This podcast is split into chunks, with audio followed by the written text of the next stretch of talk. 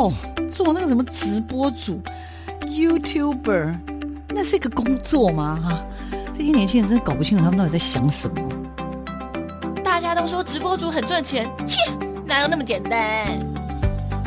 网络社群媒体崛起，传统媒体死定了吗？直播平台真的像你想象中的色情满满？它的真实情况到底如何呢？哦，个子又不是空气，怎么会外泄？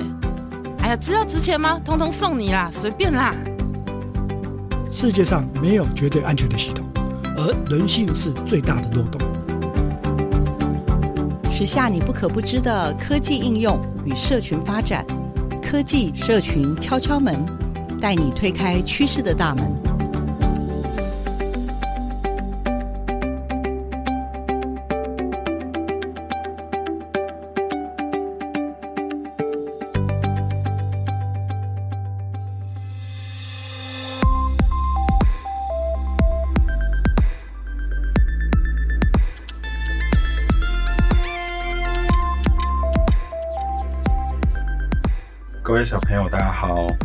今天老师来跟你们介绍新媒体艺术。好，那在课程开始之前啊，请各位小朋友把你的手机或 iPad 打开，打开到相机的 App，然后你扫描这个 QR code，就可以打开老师的简报。老师有非常多的资源放在简报上面，你需要能够下载这张简报，才能够很方便的使用这些资源哦。如果老师切换的太快啊，你可以按下影片的暂停按键，就可以暂停在这一个画面，然后慢慢的去扫描它。如果你用的是电脑的话，下面老师也准备了缩网址，你可以先抄在纸张上，然后再把它打到你的电脑里面去，就可以打开老师的简报了哦。相信很多小朋友是第一次听过新媒体艺术这一个词，那什么到底是新媒体艺术呢？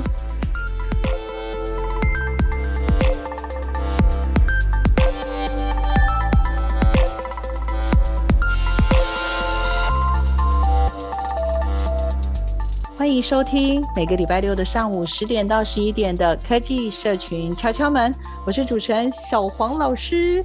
空中的听众朋友，大家早安！不晓得大家过去的这几天呢、过得如何？呃，不管怎么样，我想在很多很多的生活还有疫情的考验之下呢，我们还是必须要对很多科技跟社群的发展呢，我们必须投予一些关注啊。那小黄老师呢，在过去的这一年多的时间，有机会呢，透过这个节目介绍了好多好多在科技跟社群的发展上面非常非常走在前面的一些。人事物啊，那这礼拜呢，要带大家去认识的是一个很特别、很特别的人物。那这位人物呢，我一定要跟大家分享一下，我跟他呢，真的是。最近呢，我们有一种非常奇特的相遇哦，那也跟我们这节目的主轴很有关系哦。我想大家都知道，这节目我们陆陆续续一直讨论了很多这个所谓的呃科技的发展跟所谓的元宇宙的发展。那不只是这个我们的脸书改成元宇宙，其实我们还有很多很多的透过穿戴的装置，我们是有机会能够在这样子疫情之下，我们可能没有办法实体见面，可是我们可以在其他的场域见面。那我跟今天的受访者，他就是瓦特老师郑永俊老师呢，其实我们就是相约在元宇宙相见哦，所以我们已经陆陆续续呢在元宇宙呢，我跟他请教了很多事情。那在过程当中，主要我也是看到了他，呃，虽然是一位国小老师，竟然他告诉呃我跟很多社群的朋友说。他带他的学生哦，啊，去这个呃 VR 的 教室里面上课，那我实在觉得太有趣了哈。那所以小黄老师呢，就自己去参与了瓦特老师的这个 VR 的教室。另外呢，当然我也陆陆续续开始跟他学到很多的新知识了哈。那后来后来我们两个就是再聊下去，才发现其实等一下等一下，我们两个其实早就在噗浪客见过面了。但是小黄老师眼拙啊，竟然不知道他就是瓦特老师了哈。好，赶快邀请一下我们今天的来宾，也就是我们的郑永俊老师，瓦特老师来到我们节目现场。来，瓦特老师，请跟我们听众朋友打个招呼，自我介绍一下。好，那个各位听众朋友，大家好，我是瓦特老师。那个小王老师会不认识我，其实是正常的，因为我从来没有把自己的照片放在任何的 社群媒体跟任何的地方，所以。呃，会不认识，其实也是蛮正常的啦，对啊。对啊，瓦特老师很神秘，而且你知道，跟听众朋友报告一下，我跟瓦特老师还在同一个群组里面，嗯、然后我跟你已经是这么久的朋友了，我我都不知道。然后真的就像他说的，他完全没有任何的大头贴跟照片。更妙的是，哎，就是当我去查找资料，因为我去了元宇宙，跟瓦特老师在里面交流啊，我们一起在那个空间里面呃分享讨论很多事情之后，那后面发现哎。诶当我去查找资料的时候，竟然瓦特老师，也就是郑永君老师呢，他的专长竟然是美术。我就想说，怎么回事？怎么会这样子呢？一路以来，瓦特老师其实是在艺术人文领域是他的强项，可是呢，他又是呃，在学校里面是担任一个很重要的角色，就是资讯老师，也就是这个我们的教育噗浪客里面的非常非常重要的这些资讯人员，所以。在一个这么纠结的角色里面，瓦特老师，你要不要介跟大家到底介绍一下，就是您的专长，还有您的译文领域怎么又会跨界到资讯领域这个部分？要不要来赶快跟听众朋友分享一下？哦、老师，请。我其实是一个就是从小画画小孩啊，所以那我们就会念美术班嘛，然后大学就会考美术系啊，就是跟一般的画画小孩一样。我美术班念完，大学考美术系的时候就要考术科，我术科其实考的还蛮不错的。有到全国前一百，大概三千的全国前一百，所以我对我自己的术科是蛮有自信的，所以我都会觉得说，我以后可能要当画家、艺术家。可是我在大学的时候念的是师院，呃，师院念完毕业，因为我是公费生，所以我们就是分发全国。那我刚好就分在我现在的学校，就是桃园市建国国小。那我本来以为我的 T 分数非常非常的低，会。分发到海边或山上，没有想到我竟然分发到市区，就是在火车站旁边的学校。那为什么 T 分数会很低？因为我大二在玩电子竞技，我会跟我的队友就是到台北去比呃设计比赛。大三在外面的公司做平面设计。那其实，在学校来说，我的教授常跟我讲的一句话是。同学，你有修这堂课吗？因为我只有去参加考试而已。那一直到我毕业后，我在做教育实习，就是我们所谓的师院不是都有实习嘛？有一个老师带着你，就是怎么教小孩。那我遇到我指导老师就是黄埔田老师，屏东的老师，因为我是屏东人，所以我回屏东实习。那我老师的数科比我还好，他的素描是全国第二名。然后他进了，他也刚调去那个学校，结果他是。五年级导师兼事务组长，那其实呃，只要你是当老师，你就会知道事务组长其实很忙。然后他又是高年级导师，所以呃，常常他如果来不及回来上课，我就是要直接上去上。而且开学的时候还发生一件很很有趣的事情，就是呃，开学不到两个礼拜吧，然后他就因为在停红灯的时候被砂石车。从后面撞就住院了，然后我就一个人去 hold 那个班级，可是我是菜鸟，我那时候累到我是晚上七点一回家就直接睡到隔天七点，但是班上 hold 成怎样，就 hold 成那个小朋友会在桌子上面跳舞这样子，就是非常凄惨的状况。然后我老师回来之后，我就看着他怎样去把整个班上拉回来。老师一定会知道，你前面的规定没有下好，你后面会更难收回来。那我那时候收回来，他我老师也跟我讲很多事情，比如说，就是其实，在学校里面是有很多的职务，不是只有当老师，你其实是进可攻退可守，你可以在老师这个职位上去做你想要做的事情。那我老师也非常的厉害啊，后来也是大家都会拜托他，然后他知道很多的事情，所以他都最后就会变成，比如说教师会理事长，就是那种。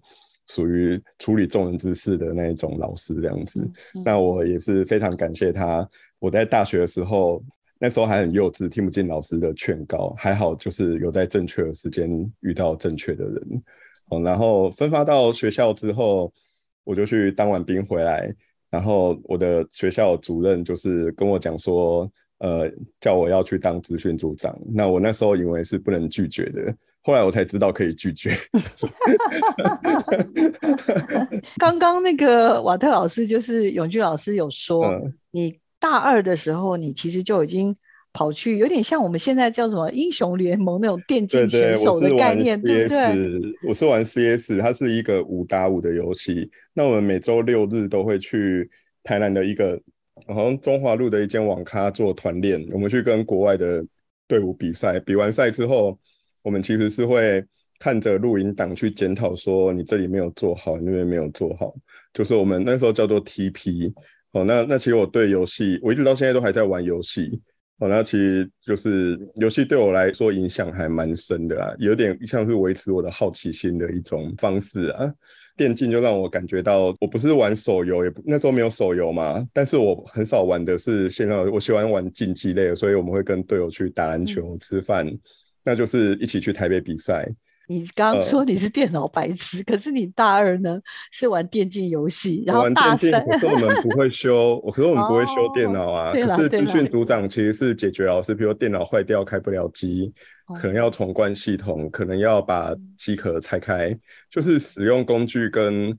维修硬体其实是不同领域的东西。好，那因为你被派到这个任务，然后你以为是不能拒绝，但其实是可以，但是你就不小心接下这个任务，而且接下这个任务之后呢，你也不是就傻傻的在那边等着人家派你做工作，对不对？你就开始入山入山去练功。我，我不是很消极的人啊，所以我是就找了以前玩游戏的朋友，在公司当类似这种职位的，说要学什么东西，他就。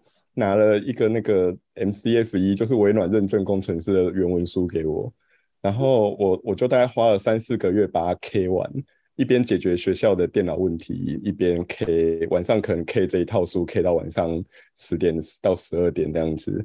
那其实维修回来都蛮累，那时候我修一台电脑，可能甚至要好几天才能够处理一台，因为我是完全没有底子的。嗯，对。那 K 完了之后，后来其实我现在才发现，其实不用学到这么难。学到微软认证工程师是有点夸张的状况，嗯嗯，可是对我后面就是了解整个网络跟系统架构，其实是还蛮有。就像大学我们的知识有一些系统化嘛，嗯，那呃学生他可能会觉得说，哎，这好像没什么用啊，跟外面就没有什么连接，其实都有用的，只是你的知识量的那个点还没有达到可以就是连成面的那个状况，所以你觉得它没有用，嗯，但是其实。我那时候在看 MCS 一，其实是帮忙我后面就是，呃，有点像是跳级吧。有时候好像当你的知识量补到一定的程度的时候，你会有那个飞跃性的成长。嗯，那那个其实是有帮助到我的。嗯、老师，那我要举手问，就是应该是说您原来的专长是艺术人文，就是因为美术嘛，大概就是教艺术人文。但是呢，你去了没多久就被派了资讯相关的这个任务，其实就是资讯组长嘛。哈，那。你的这个学校其实是在算是桃园的市区的啦，哈。那你接了这个任务之后，因为我后来是在普朗克的时候，我一直听到有人讲瓦特老师这个名字，而且因为只在讲太多次，然后大家都在说你是帮那个普朗克，就是每一届都设计那个识别吗？视觉符号，然后那个视觉符号是根据每届主题，比如说去年前年是要打破界限。嗯所以你就看到有一只怪兽冲出那个原来的那个 TEP 的 logo。那再往前，我记得我印象比较深刻的，好像十一届是那个就是大四级，就是购物，哦，所以就是一加一。所以我就设计了很像那个那个一一一购物的那种。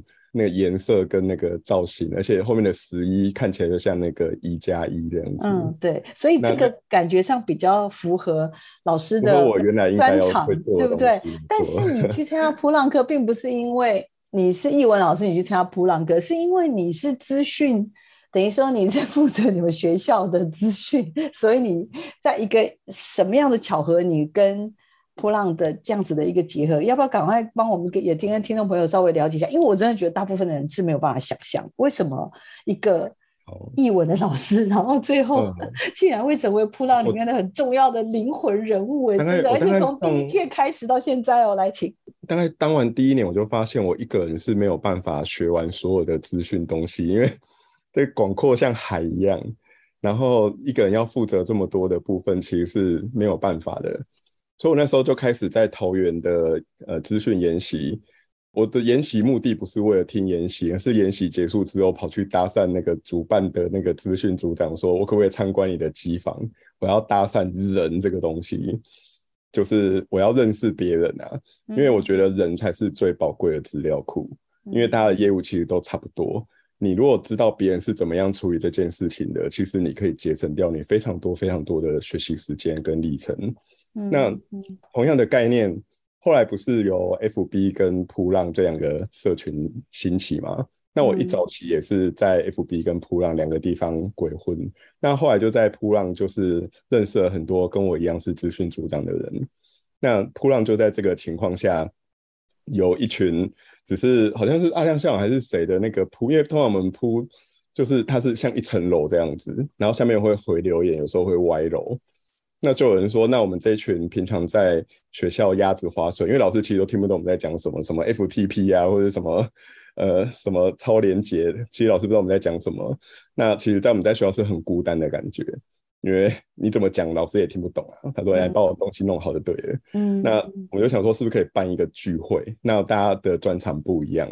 那时候低调啊，就就想说他，因为他知道我，我那时候在社群其实就是在分享一些创作的东西。那他说我美工比较好，那我就负责美工。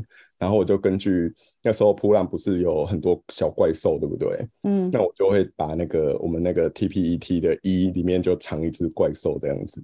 就原来 logo 也是加了不少版本，后来最后生出来的。嗯，然后到到这个地方还都跟就是美术没什么关系啊，对不对？没错啊，因为因为我很好奇是，是刚刚讲的低调老师叫叶低调哈，低调老师呢这一年多有点忙，因为他接好像有一阵子好像去学习的，对，然后我就觉得他有点小忙。那我自己是觉得见到这个普朗克的这一群伙伴里面，真的我发现他们。每一个人都是身怀，不是一种绝技，是多种绝技。然后厉害的老师很多。那那为什么我们有办法聚在一起？其实因为南投的，比如说他像校长、寿武校长，他们非常好客，他们会去承担，呃，就是把大家聚在一起的这一个责任。因为比如说，就算是我，我也没有这种能力把大家聚在一起。我可以贡献我的专长，但我没有这个能力。所以其实我觉得最关键的还是在于，就是呃南投县网他们好客的这一种嗯这种态度啦，对、嗯，就是有的人很想要形成善的循环，嗯、哦，那这些人就会就会跟在他旁边，嗯，对，嗯嗯、那他也会很担心离开这个善的循环，嗯、那那当然我们大家都希望是善的循环的情况，对，没错，会一路就是想说想要好好把这一个活动。捧在手心上，而且就它是一个，嗯、就是在我们生命中其实是一个非常好的经历，就像一次很棒的旅行一样。每次去都是会有很开心的回忆。对，但回忆不一定是研习啊，我们的回忆可能是跟某个人对话。嗯，那一个回忆，嗯、我觉得这个其实才是参加噗浪最好玩的地方。我其实也是有很深的感受诶，因为。我当年就是 我的讲师，本来要来帮我做暑假研习，但是因为被普朗克抢走，结果他竟然他竟然跟我说：“老师，我不能答应来帮你们演讲，因为我们是好几个月前预约他。”我说：“为什么？”嗯、他说：“因为我已经嗯，普朗克找我去演讲。”我想说：“哈。”那是一个什么活动？半年前，我们也是半年前敲讲师的。但是，但是我们的是国家的研习啊！我想说，我们这个这么重要的研习，好，没有部长来，也有个署长来吧。竟然我们抢不过普朗克，他 这到底是一个什么神什么邪教？你会发现，其实大部分普朗老师都还蛮怕长官的。没错，然后我们都还蛮，我们都还跟长官就是保持一个。保持一定的就是客气关系，安安全距离这样是有有就是说是有有好的互动，但是不会过度亲密，可以这样说吗？对不对？因为我们我们我们都是比较喜欢就是在在基层跟学生玩，其实我们并没有要不一定有想要往上走的状况。有有有，所以我们就会希望把时间留在这个地方。这个没有对错啊，这个就是个人选择，选择，个人的选择。那那瓦特老师，我请教你哦，其实这样回回头这样看，像你这样听起来，我就觉得还蛮惊人，因为我自己是参加后面的两三届，那照前年吧，大概办的是十二届的普朗，所以瓦泰老师，你几乎年年都去喽？嗯。大概只有研究所那个时候真的忙到我连研究所都跟结婚同时处理了，所以就那一年没有去，那一两年没有去而已。然后其他大概都有参加，就是当做去充电。嗯啊、嗯，懂。比较像是这样子。再来就是，其实我当资讯组第二年呢、啊，我就发现说，其实我不是工程师。我再怎么样努力在，在我会架伺服器、网页，就是这些我其实都学会了。嗯，然后，但是我其实不是工程师，我是老师，所以我后来就发现说，我不该花那么多时间在这上面。那我我是美术老师，但我教不到美术课。那那我就把我的电脑课变成美术课。我那时候想法一开始就是这么单纯，就是我要把我电脑课变成美术课，以呃科技工具，就是把电脑当做工具，或是科技的媒体当做工具，但是我要上美术。我一开始的想法就是这样。那那我会用，我会平面设计，我会画画，所以我一开始就是带小朋友，当然就是做画画这件事情。但是你知道吗？就是随着时间增加，你的欲望就会越强，所以 从到画画到后面就变像后来有 Maker 活动，其实我也都比那些，我甚至在制造中心都还没成立的时候，我就在玩三 D 印表机了。嗯，3D 印表机我也很熟。那时候那为什么我会玩三 D 印表机？不是我对科技很很喜欢，而是它是一个创造的工具，我会对创造的工具有兴趣。那它如果不能拿来创造，比如机器人。除非你可以做一个废柴机器人，那我会有兴趣，那我会对电子器材有兴趣。但是我对那个机器人本身是没兴趣的。那个工具我会有兴趣，是因为它可以做创作，那那个我就会有兴趣。三 D 列印，小朋友可以把它做出来的东西列印出来，那这我会有兴趣。VR 头盔、iPad 这些也都一样，就是对我而言，它就像水彩笔、像国画笔，就是它只是一个创作的工具而已。那既然是创作的工具，我国小可以拿水彩笔，我大学也可以拿水彩笔啊，所以其实是没有差别的。所以我就是开始研究这些东西。那呃，我从当中也获得蛮多蛮多东西啊。那就是跟小朋友在玩的过程中，也算是实现自我满足啊。因为你说是。呃，小朋友学到多少？我觉得小朋友只是一个兴趣而已。我觉得学到最多的大部分都是我自己啊。嗯，嗯，而且我觉得到后面我加入辅导团，其实是为了研究课程。因为到后面我会发现说，我觉得我这样走路线是对的。就是资讯组到后面其实是要协助老师，就是他比如说他是历史科系，他是国文科系，有没有什么资讯工具可以协助他的课堂更互动、更方便？更有一些就是呃，让小朋友更有兴趣这样子。那我觉得呃，资讯组不是在那边修电脑，或是呃，就是当客服这样子。当客服还比较没有问题，但只是当做硬体修电脑，我觉得太浪费我的时间了。所以我才会有资讯小志工那个制度，为了想要三赢，解放我的时间，让我去学习。小朋友可以学习做事情的态度跟电脑知识，老师可以快速得到维修电脑的服务，我才会创立这个制度。嗯，就是看到那一篇报道。对啊，我要跟听众朋友报告，就是这是一件，那是一个很酷的一个。介绍就是介绍我们的瓦特老师郑永俊老师呢，他自己当资讯组长也就算了，他其实还训练底下还有一批资讯小职工，这职工呢不是大人，也不是其他的老师，是学生。那这些学生看来应该都是在我们的永俊老师的。不要说是虐待吧，至少是调教之下，这个资讯能力已经可以到一个程度了。然后呢，他们还行有余力，可以去帮助呃学校里面的相关的师长们，或者是相关的电脑们。那在这个过程当中，我觉得啦，就是老师想要启发学生，或者是想要对整个学校的这个。带起的这个气氛，我自己是真的觉得蛮很非常的特别，所以今天也是很希望透过瓦特老师的分享，让大家能够更了解，就是我们要这样子的定义自己嘛，用什么样的方式去呃为自己的角色跟任务去做设定，还是不要框架自己？我觉得应该在瓦特老师的身上，我们是可以感受到很多突破这样子的一种想象。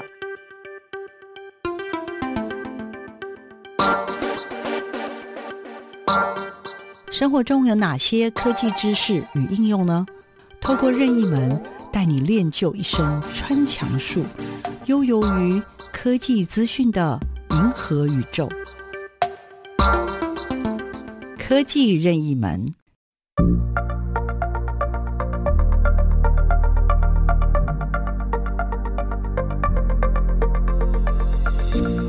各位大家好，我是瓦特老师。那新媒体艺术对我来说，其实就像是工业革命对于未来派的影响一样，它是一个在呃大潮流当中产生的一个东西。就像我们现在的科技进步的这么的快，那你看我们网络出现也才五十年而已，那我们现在的生活根本离不开手机。那艺术部分其实也是一样，有这么多新的东西存在。那未来派想要把时间，然后把这种工业革命的感觉画进画里面。那我们现在的人也是希望把新的科技的感受画进画里面。嗯，现在讲画这个媒材可能也会太局限了，而是没有任何的局限，透过新的科技跟想法，然后。去达成我们美术里面最重要一件事情，就是用不同的角度去思考。那这就是我对于新媒体艺术的定义。那这样你了解什么是新媒体艺术了吗？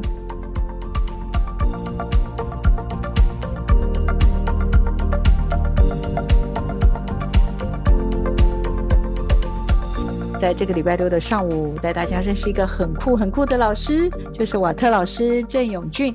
永俊老师呢，目前服务于我们的桃园的呃建国国小。然后呢，老师呃很不同的这种跨界的整合，从原来的美术的专长、艺术人文的专长，到现在的资讯教育，然后到现在最新最新他的关注的叫做。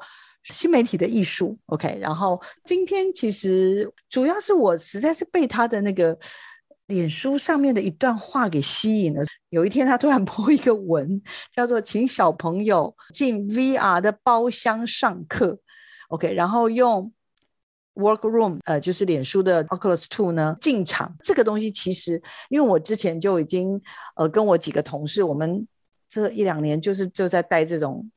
自己都还没有办法驾驭的课程，所以我就我就看到的时候想说也太酷了吧！因为我这学期光弄一个什么 Gather Town，弄一个 CoSpace，我就已经觉得嚯，这个这个学生我都不确定他们能不能在期末做出一个让自己满意的作品。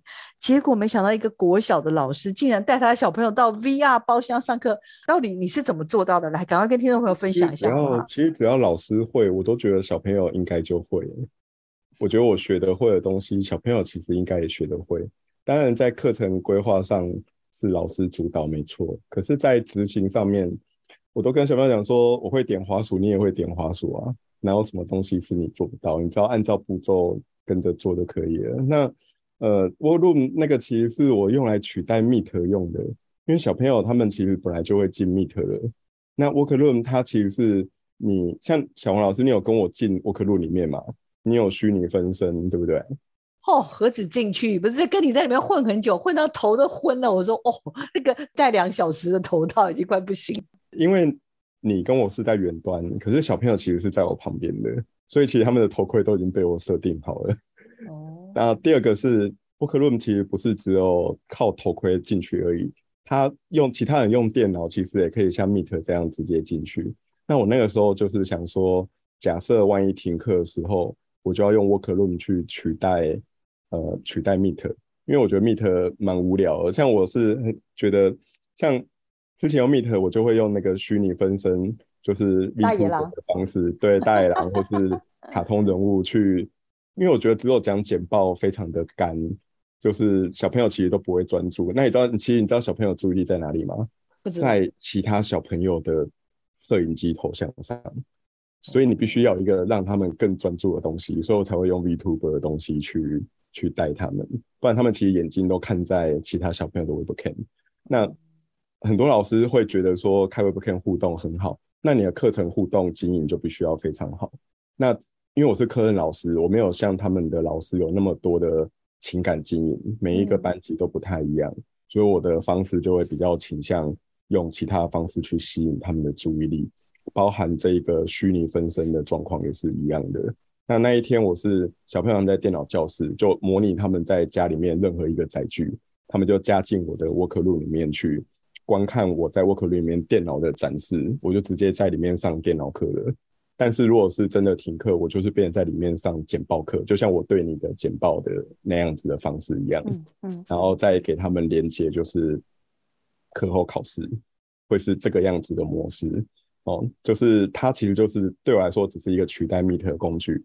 跟听众朋友报告一下，就是我第一次呢，因为小黄老师就是这半年多吧，就是我有买了一个头套 Oculus Two。那反正听众朋友不管怎样，你应该也都听过啊，也现在有很多这种头戴式的装置嘛。那小黄老师买完之后呢，其实我就是进去，有时候就是玩一些游戏什么这些，我让学生体验好，然后因为它本身的这个音效什么也都蛮不错的，所以学生是有感的。可是我一直对于进去那种多人的，不只是游戏，就是进去工作这件事情，我是非常非常的疑问的。我一直等到这个瓦特老师，你在上面说你要带学生进那个什么 VR 教室，是不是？嗯，我那个那个眼睛整个亮起来，是因为我觉得，对对对，这个就是我一直的疑问，就是如果头戴装置只能玩游戏，我真的觉得没有意义。那但是如果我是进去工作，或者像我跟瓦特老师真的，你知道蛮有趣，其实我是在。VR room 里面，work room 里面，我们俩已经在那边碰两次。我们就在里面工作了，其实。因为他示范，他我们俩开会了。对，对我们两个进去之后呢，第一次就是因为我都不会用，所以老师就跟我说：“哦，你现在是怎么样？”然后我就先告诉我怎么设定，然后我就进去。进去之后我就，呜、哦，哇，这个环境很特别。因为之前其实我可我印象中我有进去，但是我有变化外面的窗子，因为你可以是说：“哦，我现在要在海边，或者我要在什么森林里，或什么这样。”就是你可以改变你的。户外的一些景致，这是一个嘛？那另外当然就是内部的桌椅也可以改变。然后比如说你现在是一个 seminar，或者你现在就是一个很轻松的这种这种讨论，这也可以。但是瓦特老师不只是这样，不只是介绍这个最基本让我进去用，他他很快的就示范给我看说，说哦，如果因为因为这个我们进去的那个房间里面还有那个叫什么？还有那个是什么白板？是不是？还有，嗯，对，它可以在上面做 demo，然后也可以投影你的你的电脑画面上去，其实就跟你在教室是一模一样的。对啊，对对，这种听起来好像不难，可是瓦特老师应该是说我我刚刚讲，我这个头戴我已经用了也差不多已经三个月到半年了，大家都觉得我用的还蛮熟的，可是我进 workroom 的时候，其实我一开头还是会有一点点。就是怎么样，就是没有把握。就像老师刚刚你说的，其实我们不熟，对不对？因为我们要要操作还蛮多啊。对，还有它这个，比如说，呃，我们进去之后，我们的笔电它里面有一个虚拟的键盘，对不对？要跟我们的现在用的这个键盘，这中间又还要有一个什么？好像叫穿越，你就可以透过头盔的镜头看到你的键盘跟话术，这样你才能够控制现实中的东西。这个其实是 Oculus 专属的，因为其他的它没有穿越，但是它没有办法连接现实的东西。嗯。那这也是我在未来的关于 VR 这些东西教育的想象啊。嗯。那它在 V 四零开始之后啊，或是它新的版本，其实这个你就想要那个黑白的画面会变彩色的。那一般来说，我们讲说，呃，VR 它是全部是虚拟的。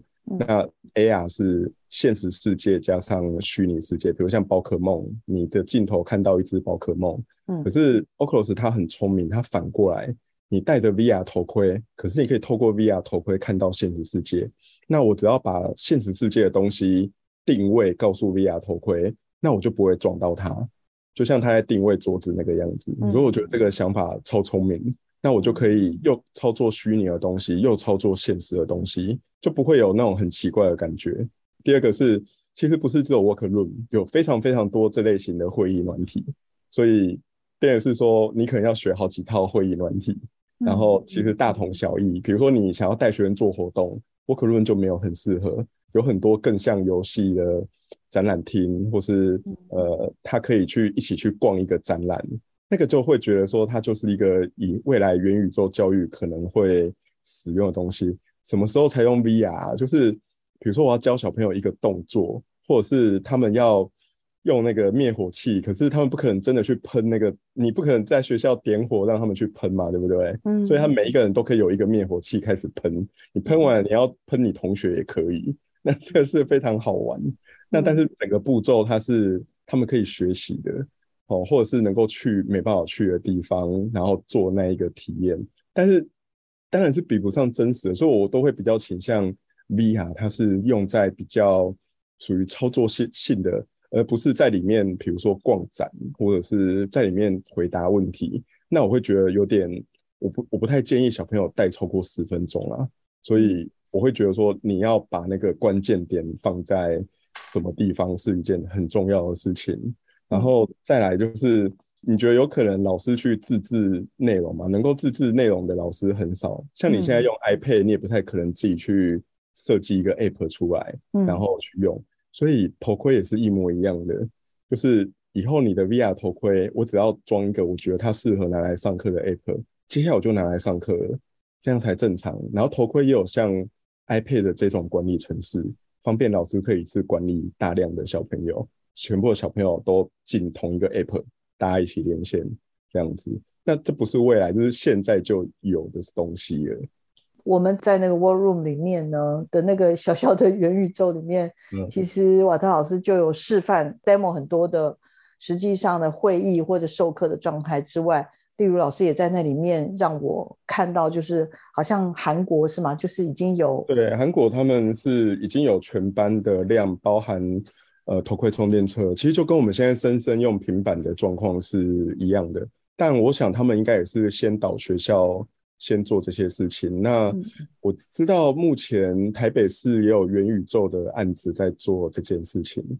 就是把大概十七台 VR 头盔去呃发到学校去，哦，但是呃我会觉得 VR 头盔这个东西啊，生态还蛮重要，就是它的里面有多少 App，开发者是不是都在这一个平台？那你要找就要找，比如说使用率最高的头盔，开发者最常在那边开发，比如说大家现在都用 Android 跟 Apple 两个平台嘛。没有人会去用 Windows Mobile Phone 啊，那个已经没有人在用了。那你去选那一个平台，嗯、你除非你有能力自己开发内容，不然它就会丢在那里变成垃圾，嗯、那那就会有点可惜。对，嗯、那选择头盔也是一样的东西。嗯，如果它只有里面只有厂商给的平台，可是它并没有人陆续去开发内容，那它就会变成一个很可惜的一个状态。嗯那我知道台湾目前也都还在摸索，对新兴科技要怎么去用在教育上，因为毕竟教育通常是最后最后的一个选择啊，通常大家都要先满足娱乐。那我相信 Oculus 满足娱乐是没有问题的。嗯嗯嗯，对。老师，我想要再问一个问题，是因为之前你也跟我分享过，就是说像老师你自己呃的班上，大概目前也最多就包含你自己也要用嘛，所以就差不多就四台。对，头戴装置，可是你的学生不止四个人，你其实是，呃，可能有二十、十几、二十，甚至更多学生。那你在人员的配置上，我自己就觉得蛮到位的。老师可不可以跟我们分享一下？就是，呃，例如你虽然只有可能有四个头戴的装置，那你怎么样去在这个教育的这个导入上面，然后每一个人的分工又是如何？我觉得老师设计很棒，老师可以跟听众朋友分享一下吗？虽然我没有那么多头盔，但是我有很多其他的设备啊。然后，呃，这这还蛮有趣的，就是其其实还蛮少老师会懂得用那么多种类型的载具。比如说，以我的人员分布来说，我只有四台，我学生大概有二十几个。那那我大概是四到五个人一组。那我除了头盔，我还有什么？我还有 iPad，我还有电脑。然后学生甚至连笔记本都可以拿来用。所以戴头盔的那一个人啊，虽然呃，Oculus 它有穿透装置，但是其实他的视野还是比较窄的，所以就会有另外一个他没有 iPad 也没有电脑那一个人，他会去辅助那一个戴头盔的人。那戴着 iPad 的人，他其实我前面就已经把那个头盔的使用说明书利用 Canva 已经做好使用教学了。那由那个人来负责引导。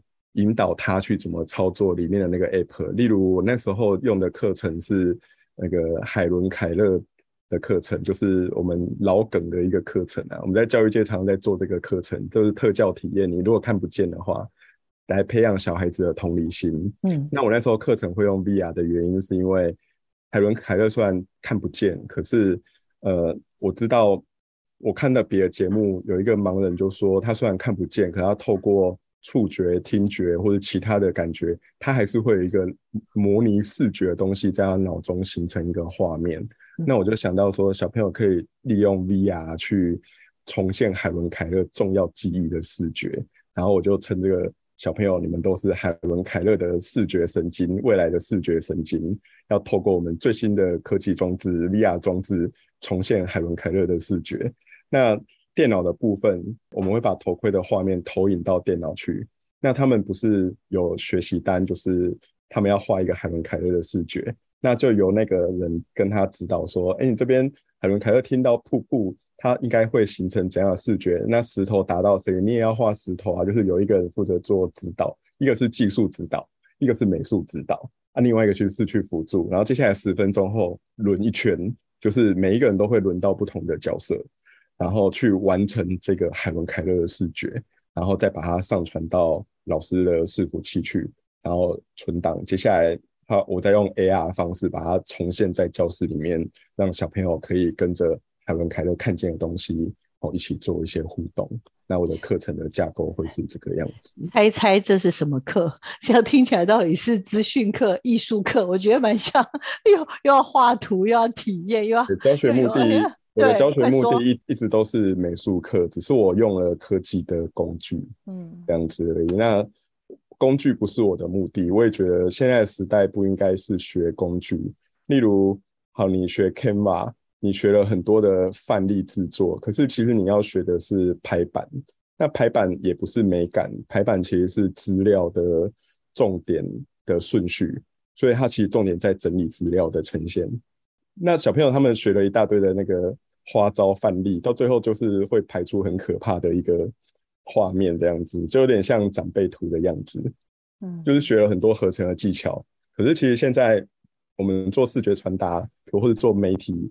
比较重要其实是资讯传达，而不是那一个花花的画面。没错，没错。所以工具并不重要，重要的是你要带学生做什么。嗯、那现在变成是大家学工具都要很快啊。嗯，你看我上手一个工具可能才一两天，我就我就可以拿来上课，剩下的就呃实战见。呃，我为什么试图想要去定义，就是说这个是艺术人文课，还是这是资讯课，还是这是？呃，整合型的课程，对。如果在五年 前就会说，哦，你这个用到新兴科技，或是 Maker 三 D 列印，你这是 Maker 课。嗯。那再过再过个两年，有一个叫 STEAM 的流行，你知道吗？嗯，我知道。S T E A M，就是说你这是 STEAM 课。在没有，他就会说我这个叫跨领域的课。但是其实我从头到尾都觉得，我其实是在做新媒体艺术的课。那会跟新媒体艺术扯上关系，其实跟那个我不是会到处去研习吗？嗯，那后来那个国中小开的研习有点没有办法满足我的求知欲，因为它会比较偏工具的操作。高中他们会常常会请业界的老师、艺术家，比如说豪华朗机工、台中花博那个听花开的声音那个装置的作者，嗯。那那我就会去，接下来我就会开始跑那个高中的研习会场，我也认识很多高中老师。那后来就被拉进一个新媒体艺术的社群，是那个新港高中的骆巧梅老师建立的。我也跟他们就是算是蛮密切的联络这样子。嗯，我手上也有一个雅思的那个小女孩，她很喜欢画画，我就把它。养在电脑养讲养怪怪的，就是放在电脑教室，放在电脑教室画画。他也常跟我回馈那个他最近在画的东西，我就觉得很棒啊！我能够提供一个舞台跟资源给需要的小朋友。他社交也许没有那么的 OK，可是他的那个电脑绘图能力已经是国二国三，可是他那时候才小四小五而已。他每天醒着就在画画，这种不培养你当老师说不过去。后来。我也养了，大概就在电脑教室养了我绘图组跟 3D 列印组两组，不然我觉得那个设备放在那边有点浪费。就是包含小志工都是利用早自修跟中午午休的时间，而且我都是除了小志工以外都是很放任的，就是你必须要有办法在这边自己做你自己想做的事情。你可以上网查绘图的教学啊，你在那边画自己的作品，我偶尔也会给你一些工作，啊，你有问题可以问我。但是你要自己规划你自己在这里的时间。那我要求他们最重要的，其实不是把电脑修好，而是要有礼貌。就是 我跟他们说，礼貌就是专业的态度。你必须要先有礼貌，有能力才有用。然后，如果你没办法解决，你只要跟老师说：“老师，我会回去再请教一下永俊老师，我会再一定会再来跟老师帮老师把问题解决掉，所以几乎没有没有办法解决的问题，所以老师也会很相信这一些小朋友。与其说这些新兴科技一定很重要吗？其实小朋友只是维修电脑，他们学到的东西也很多，就是做事情的态度，不一定只有新的科技才可以学到东西，很多东西都是在生活当中去学习。那我为什么要学新的科技？我觉得那是身教啊，就是。给他们看到说，哎、嗯，我也在学习哦，我一直在学，而且蛮认真的。嗯，不管是刚刚讲的什么三 D 小组、动画小组，还有什么小志工小组，其实我一开始真的非常好奇，是因为我有看到相关的报道，所以是这些孩子本身就是一定要有一定的天分，或者是 这种社团，所以通常就是哦，你要确定你非常有兴趣，你要告诉我你未来就是你你会什么等等。老师，你小小志工是没有，我是挑我比较熟的导师，因为他们成绩退步会被我开除，所以反而不是修不好，而是他成绩退步跟礼貌被老师申诉，我会开除他们。反而修不好，对，在我们这边，你只要跟我通知状况，我基本上我都是觉得 OK 的。但他们越常用电脑，越常帮老师解决问题，其实自然电脑能力就越来越好。今天我想听瓦特老师分享这么多，我觉得不管是在他教学上的一些创新的做法，或者是他在工作上，因为他被指派了资讯这样子的一个任务之后，所以在他原来的能力上，他又再加上下一个世代的学生，他怎么样给予他们这样子的一种解，我我自己是还蛮欣赏，就是叫做解决问题的能力。呃，因为我真的就像你刚刚所说的，就是你一路上也做给这怎么讲做学生的示范，然后你自己也是非常非常的努力，一直往这种所谓的心有很多的心知，因为这真的就是一个很快速的，不管在科技或者很多的心知上面不断的一直往前走。你你自己对于未来孩子在跟科技的这样子的运用上面，老师你的想象是什么？我跟你说一个。故事，我那边有一个三年级的小朋友，很小，对不对？小志工哦。我在修电脑的时候，发现他跟我满口是电脑硬体的规格，比如啊，这个是 i7 第几代啊，然后这是什么？然后我详细问了以后，发现他的父母都不是资讯行业，他妈妈是美术行政。那为什么电脑能力那么的，就是对硬体这么熟悉？他拆装硬体也都非常的熟练。他是在去年五月十八号停课之后。他喜欢看那个 YouTuber，那个一个叫环的 YouTuber，然后他就开始在自学电脑硬体的东西。然后我就发现，其实老师的角色很早就从呃知识的传递者变成引导者了。其实你不需要给小朋友太多的知识量，而是要给他时间跟资源，他自己会去发展，以免他到现在可能高中大学都还不知道自己要做什么。其实那样的小朋友很多。嗯，我以前小职工回来找我的时候，也其实高国中、高中都很认真读书，其实他不知道自己要什么。那我觉得现在小朋友他们活在一个最幸福也是最最辛苦的年代，因为一切的事情啊，呃，唯一的不变就是变。嗯，他们必须要很快速的去学习各式各样的东西。你看看区块链那个币圈一天人间十年。那个 Luna 币说跌就直接跌成零一样的，所以但是那个就是他们的未来。那、嗯、呃，现代的时代，我们也许用的是房价、股票，但他们的虚拟世界、元宇宙的世界，它是一个变化超级快，而且不是用国籍去做分类，而是用认同这件事情去做分类。元宇宙的概念基本上就是跟国家是不一样，而是用世界。比如说，我从 Workroom 的世界。然后到另外一个游戏的世界，或是城市的世界，但是彼此可以相通，嗯、那个就是元宇宙的概念。我想听众朋友应该跟我一样吧，就是在瓦特老师，也就是郑永军老师的分享下，我觉得应该会去重新去检视，就是我们当下的教育，或者是对应到所谓的疫情以来，我自己也常常在想这些问题，就是。它会加速某些区块，但是有一些东西其实是不会改变的，甚至是像刚刚瓦特老师也说到的，就是有些学习的方式，以前传统可能会期待是呃所谓的教师或者专家来跟下一个世代的孩子去谈一些东西，但事实上现在孩子可能有机会去找到他有兴趣的东西，透过可能类似有点类自学的方式，就可以去掌握相当的知识。可是有一些东西是不会改变的。那个当然就是对于这种呃知识的一些渴望，对于一些问题解决的能力这件事情，我觉得好，看来。是不会改变的。好了，也请大家可以到科技社群敲敲门的粉砖上去看一下，瓦特老师跟我，我们两个在虚拟世界是一个什么样貌哦？那真是非常不一样。我们两个都有 avatar，就是我们都有分身吗？我们到底长什么样子呢？赶快去我们的粉砖上看科技社群敲敲门。我们下礼拜见了。我们再次感谢瓦特老师，谢谢老师，谢谢，谢谢大家，谢谢，拜拜。拜。